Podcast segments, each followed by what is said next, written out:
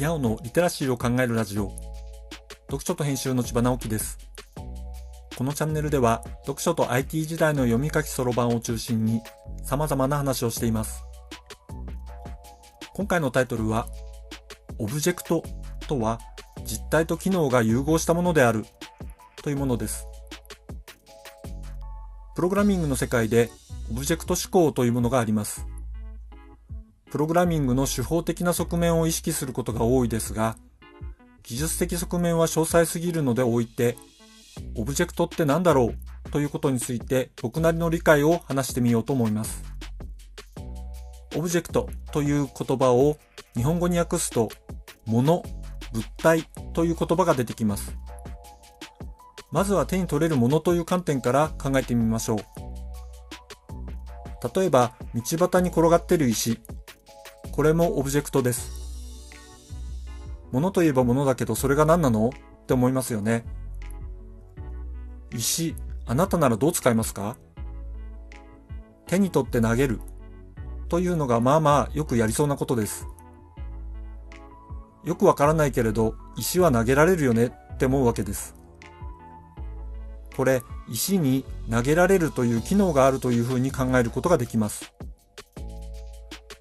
まあ、使いようによっては、ガラスを割るとか、城壁を壊すなんてこともあるでしょう。石に内在するわけではないのだけれど、なんとなく質量のある石を見たら、そんなことをふと思いつく。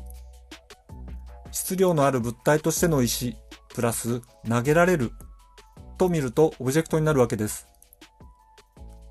もっと複雑なものを考えてみましょう。手元にあるスマホを見てください。これ、とりあえず投げてガラスを割ることもできますが、あまりそのような使い方はしません。黒いツルツルの面に触れてみると何か絵が浮かび上がってきます。どうも今の時間を表す数字が出ているらしい。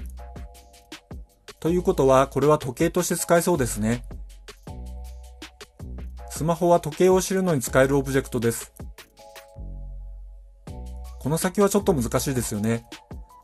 使い方を知らないといけない。スマホの様々な機能を使うことは自明ではありません。でも、ロックを解除することができたら、何かを調べたり、ゲームをしたり、誰かにメッセージを送ったり、とてもいろいろなことができます。スマホというオブジェクトには石よりはたくさんの取り扱い方法がありますが、まあどっちもオブジェクトだよね、と考えることができます。そんな風に考えると、世の中にあるものは全てオブジェクトです。コンピューターの世界では、こんな風に手で触れることができるものだけではなく、数字のような概念を表すものもオブジェクトとして考えることができます。数字は足し算という機能を持っている、なんていう風に考えるのです。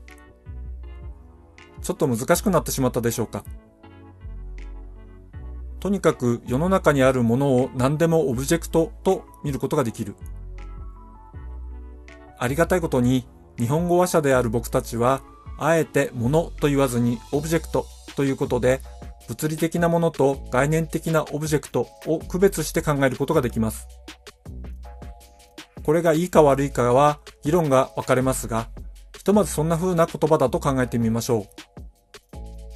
何か実体と機能が融合したものを認識する単位としてオブジェクトがある。分かったような分からないようなお話だったでしょうか。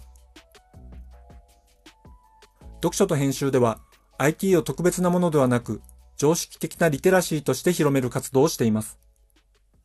詳しい内容については概要欄のリンクからまたは読書と編集と検索して猫がトップページに出てくるホームページをご覧ください。